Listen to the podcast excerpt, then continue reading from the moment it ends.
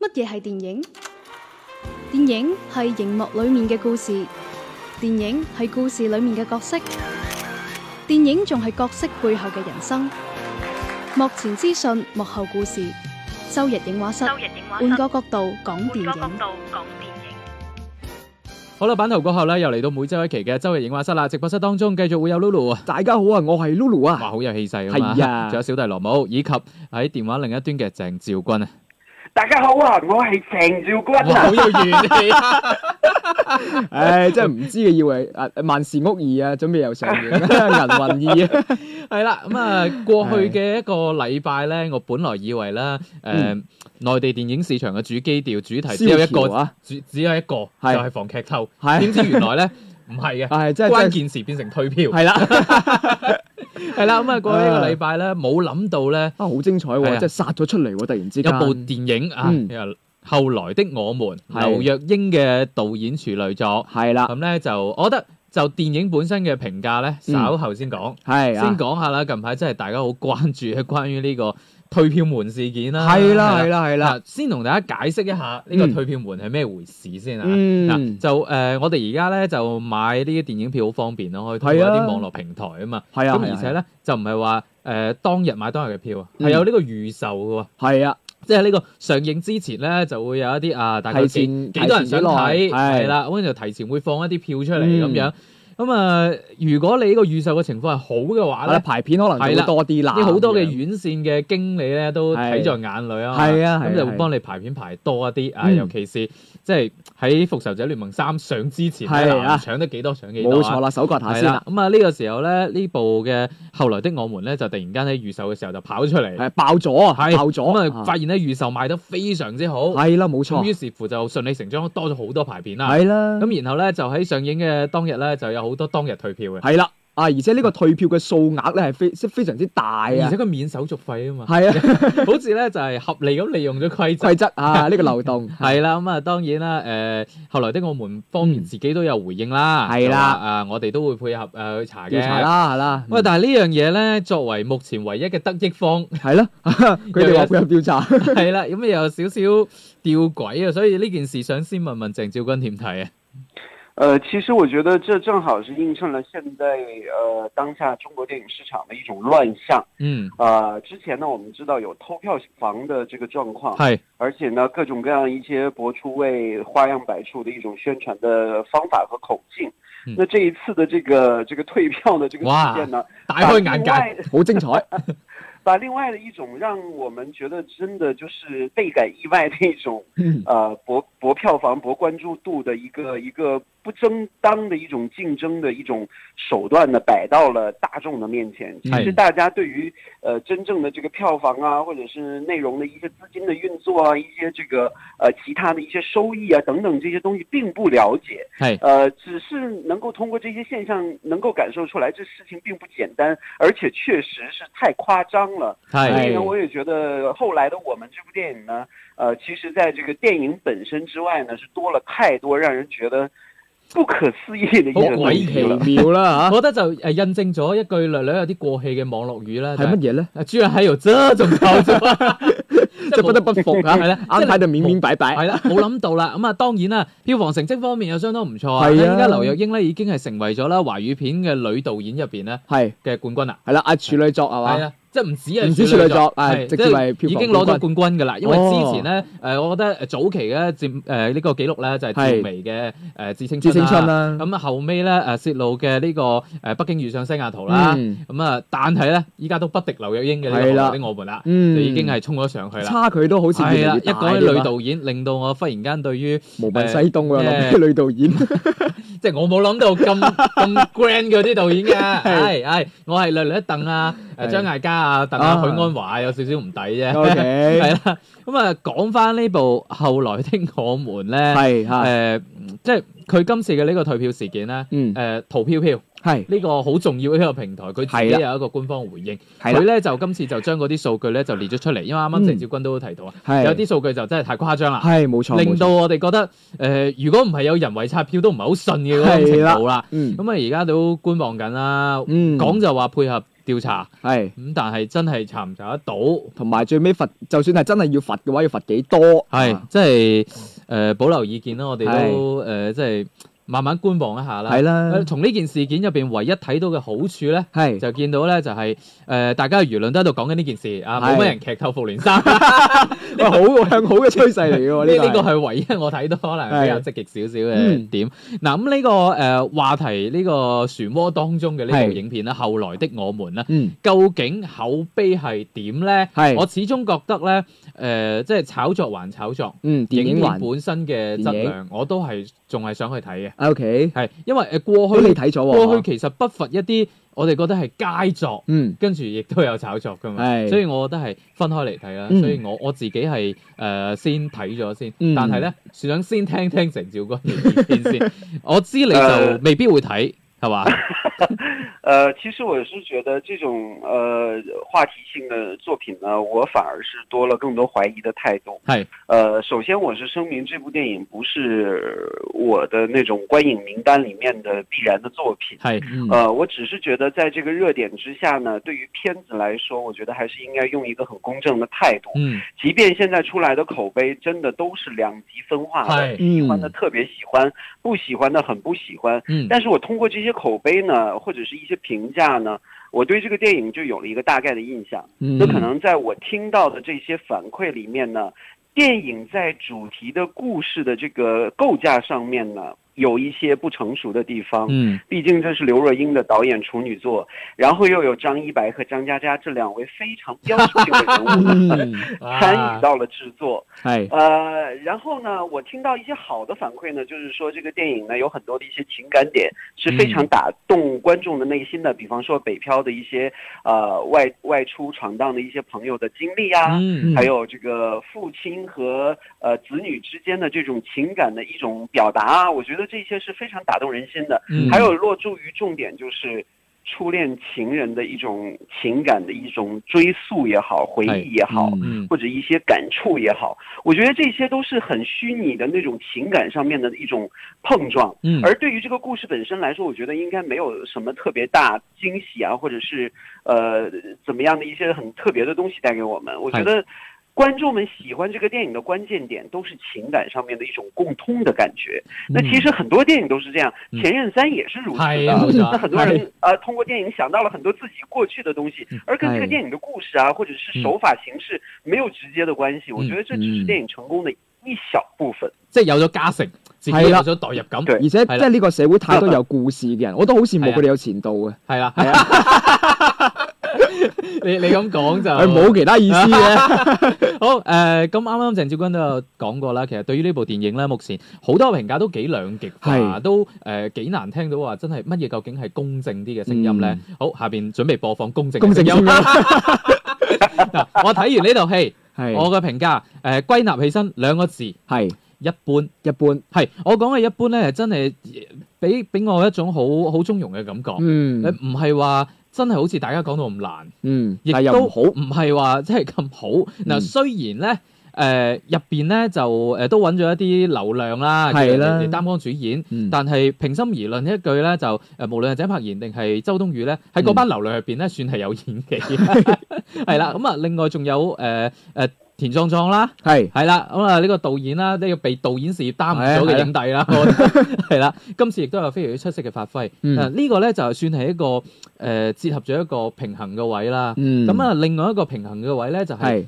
冇錯，劉若英誒佢今次係處女作啦，嗯喺敘事方面咧，的確係有比較唔係太成熟嘅地方。嗯咁但係咧，當中亦都不乏一啲嘅小聰明。嗯咁當然我就唔劇透啦。 ，OK，係一啲嘅小聰明嘅一啲講述故事嘅方式，我又覺得誒 OK 喎，嗯即係偶然閃現啊！即係係我覺得哦，好似又平衡翻。嗯，咁當然啦，入邊有誒啱先鄭少君提過㗎啦，有張佳佳啦，有張一白啦，係係嚇咁啊參你與啦。聽到呢兩個人嘅係名就覺得呢啲台詞都啊應該係 OK 但嘅嘛，但冇忘記嗯嚇，啊呢一部片咧，亦都有誒張艾嘉嘅指導參與。係咁所以咧，我覺得又喺某種程度 上咧，又拉 翻平均啫。所以最後得出嘅結果咧，係啊，就真係一般。嗯我嘅評價係真係一般一，般，但係咧誒點解誒有啲人會覺得咁好咧？嗯，咁、我非常之同意啱啱鄭少君講情感投射啦，佢佢就係誒前任三嗯嗰種效果啫嘛，前任三都攞咗十九億嘅票房啦，係咯，係啦，咁就係入邊有大量嘅呢啲都市戀愛細節，嗯咁就誒、呃令到大家咧就好容易從自己過往嘅一啲情感故事，甚至係嗯朋友嘅情感故事當中揾到咗一啲哦相似之處喎。切入點係啦，咁而入邊咧又有啲北漂嘅係嘅故仔，可能又揾到一啲切入點，嗯就變咗加成，係甚至乎講直白啲係自己加咗戲，代入咗入去，係啦，咁啊會令到呢部片咧覺得誒、呃更加好一啲啦。咁啊、 嗯另外咧就誒、呃今次個兩極化咧仲體現喺咧嗯，好多嘅男觀眾睇完咧覺得還 O K，係但係嘛，好多嘅女觀眾咧。三觀有問題，係啦，冇錯啦，覺得三觀有問題。誒、係我都係可以理解，因為係結合劇情本身係個係主導唔一樣。誒，係，因為企喺男女嘅角度，可能個理解真係有少少唔一樣。係嗯，大家可以即係不妨，如果唔介意， 即係係呢啲咁嘅話題之作啊，或者點啊，真係可以去睇啊。都可以睇睇呢部電影究竟佢真實嘅成色係點係，樣，因為我就覺得真係係就一般，呢個嗯即係我俾出嚟嘅評價啦，即係。嗯但係咧，都誒、呃除咗一啲誒、呃、閃光嘅一啲小聰明之外咧係，誒仲、有一點咧係覺得好嘅。嗯哇！跟住落嚟真係要講一點好嘅， 一啲唔好，我真係好平均啊喺度。係係乜嘢嗱咧？好嘅地方咧就係、劉英作為一個歌手，嗯，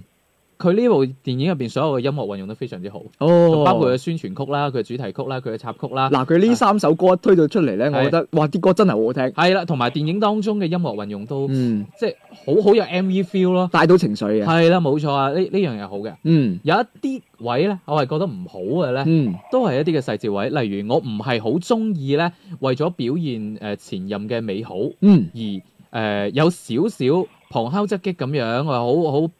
即係去去描述得現任好有似啲有啲差咁啊嘛，係就我我唔係好中意呢種表達方式。誒、嗯，係啦，呃另外咧就係、喂，我真係想講一句咯，我唔知係邊間公司負責打字幕嘅咧，嗯，打錯咗啊，係咧嗰啲誒的係地地係係啦分唔開嘅啊！呢個係喺入邊唔止一處嘅錯誤， ，O K，即係你知我哋真係做新聞工作者有啲習慣啊。 好嚴謹，係啦，啊因為你唔呢啲唔叫職業病啊，呢係啲職業習慣。嗯我一睇咗話好幾處都出現咁嘅錯誤，我就睇到好唔舒服啦。嗯，好猛整啊，係啦，而且你你往嚴重啲講，喂，好多人睇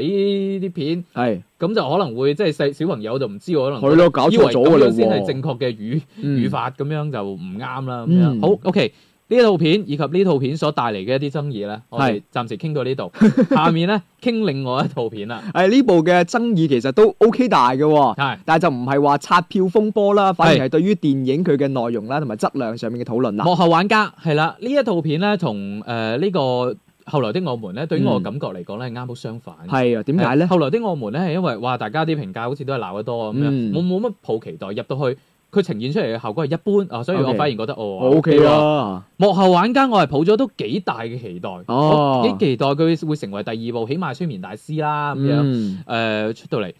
咁啊令我係相當失望，係相四個字相相當當失失望。望。我唔知鄭少君有冇留意呢套電影？呃，我是有留意到这部电影的，因为毕竟徐峥作为一个重要的一个参与其中的演员也好，呃，这个監製啊，仲要係，呃，对另外的一个幕后的工作也好，我觉得呃，很多的人还是对这部电影抱有很高的期待的，因为徐峥参与的一系列的作品，应该都算是口碑或者是质量都是还是还不错的。嗯那、嗯呃，可能对于很多的一些惯有的这些影迷粉丝来说，还是很期待的。嗯但是这部电影真的对我来说是没有任何的兴趣去、嗯呃 看，所以呢，呃，我对于这个电影的了解就不多，但是我看到流出来的评分口碑都是非常之让人觉得挺遗憾的。嗯，呃，而且呢，在这个呃，我们后来的我们这个电影出了退票门的一系列事情之后呢，五一档期的很多电影都跳出来，哎然后就是参与了一下这个呃蹭热点的事件啊，哎其中星就球係对，其中就有这个《幕后玩家》这部电影，他哎说我们没有这个这个退票门的这个事件，係嗯然后之后那个呃《战神纪》呢就发出了一个什么我们被恶意打了差评这样的一些係声明，誒似 哎曾呀，相不識啊呢不道啲嗯劇喎 嚇！对，简直就是一场闹剧一样。所以呢，我觉得可能在这样的一些呃比较大的这些嗯事件的影响之下呢，这些小片可能真的关注度啊，可能都不会高。再加上它的质量真的不好，係很可能就会被忘记。係啦，嗯咁啊跟住落嚟咧，我起碼要噴一噴呢個 幕後玩家啦。係哎嗱，你你噴之前咧，其實都要分享下啲好噶啦。啊即係我睇我我唔係睇完啊，我係係朋友圈好多人都講啊，呢部電影最大嘅亮點咧，就係徐峥嘅假髮做得好好。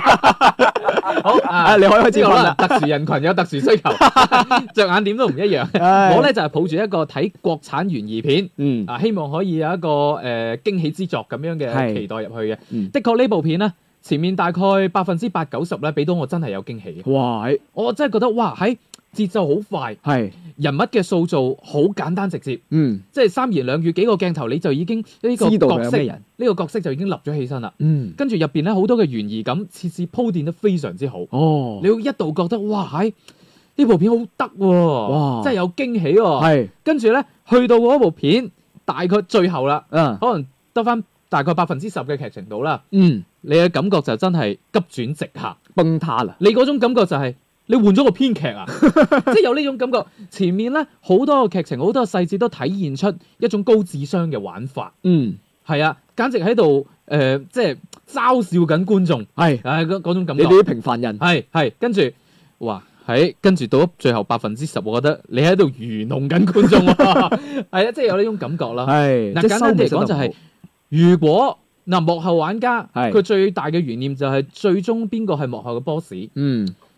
如果真係電影入邊所講嘅嗰個人嘅話，嗯你前面有好多劇情根本就講唔 通嘅，即係廢㗎啦，直情可以係冇錯。而且到咗最後刻意咁去煽情啊咁樣，啊然後完全嗰啲古仔冇晒邏輯，前面好有邏輯啊，嗯到後邊啲角色莫名其妙出現，莫名其妙咁死去，哦莫名其妙咁發展，你會覺得啊搞乜嘢啊係得搞乜嘢？我會覺得真係好失望 咯。係我覺得如果你係由頭爛到尾嘅話，可能我冇咁失望啦。即係俾咗希望你偏偏佢前面真係唔錯喎，係啊而且好多朋友都係咁樣講話，嗯前面真係覺得哇有驚喜咁滯，嗯點知到最後哇真係徐峥啊啊個假髮真係好睇髮， 今次真係俾你跣咗喎， 係有呢種感覺啦。啊啊，我個人唔係好建議大家睇呢部，À, OK Ừ. 真係誒希望越大失望越大。嗯係啦，咁啊，如果真係有時間，不如留翻啊，期待下跟住落嚟《復仇者聯盟三》啦。係啦。 咁啊，仲有少少時間，嗱，立過一個啦，跟住落嚟會上映嘅電影啦。系啦，下個禮拜吓，五月七號到五月十三號啦，都係講緊啦，最大嘅一部電大片啦，就係係《復仇者聯盟三》要上映啊啦。啲人會誒、呃、當時係評價已經係講到話，未來一個禮拜就係一枝獨大，寸草不生。係 啊，即係跟住落嚟，我諗呢啲椰子鞋嘅銷量都會上升好 多。 滅霸個下巴。冇錯啦，冇錯。咁同樣啦，都會有其他電影唔識死咁同時上映嘅，係係啦，誒包括《戰犬瑞克斯》啦，嘅《我是你媽》啦，《 天係夢》唔啦 係粗口嚟嘅呢句，係啊仲有誒母親節當日啦，五月十三號啦，會有套《天下父母》咁樣係嘅題材嘅電影會上映嘅。係係啦，咁香港方面啦，哇，母香親港節方面會上一套爸爸嘅片，誒，即係香港方面會有好多電影會上。係係啦，我而家就一輪嘴過呢因啲為香港已片經《復仇者聯盟三》過咗半個月啦。 冇 錯啦，冇錯啦，咁啊有好多電影咧扎堆咁上啦，咁係而家就簡單咁嗰個片名先啦，係啦包括有《脱皮爸爸》啦，嗯啊嘉年華啦，嘉年華喎嚇嗯，來自星空的愛啦，跟住血色攞命花，係嗰啲愛情翻淹譯沒過嚟啦。 係啦，跟住信念航行，跟住生命倒數夏灣拿。啊，仲有呢個夏灣拿賽車俱樂 部啊，飛不起來的童年，哎啦，終於報完啦，係誒，而且誒、呃即係翻譯名方面冇太大驚喜啦。唉，血色攞命花之外啊，都冇啊乜驚係喜啦，啦，冇錯啦。咁啊，大家咧就誒香港嘅朋友咧，係跟住落嚟可以期待 Deadpool 二啦。係啊，係啊冇錯，五月十七號要上映 啦，係係啦，咁啊真係漫威一浪接一浪啦。係啊咁啊有機會我哋都想過去睇下。係，我都好想睇啊！我真係好中意 d e a d 係啦，冇錯啦。咁啊嚟緊啦，內地嘅影迷唔需要多講啦。嗯咁我相信大家都會緊扣住《復仇者聯盟三》。誒，我亦都會二刷。嗯咁然後睇完之後咧，期待睇下可唔可以下個禮拜嘅節目當中同大家傾下劇情咧，因為之前咧真係誒為咗唔劇透俾大家咧，忍得好辛苦。係啦，淨係啊講咗下大概嘅感受啊。嗯，啊、大家如果唔想被劇透嘅話咧，就嗱臨下個禮拜上映嘅去睇咗先啦。係啦，我就呃先提前預告咗，我哋下期節目會劇 會劇透。透啊！咁啊，我哋下期節目再見啦， 啊拜拜。 拜拜。拜拜。周日影畫室，換個角度講電影。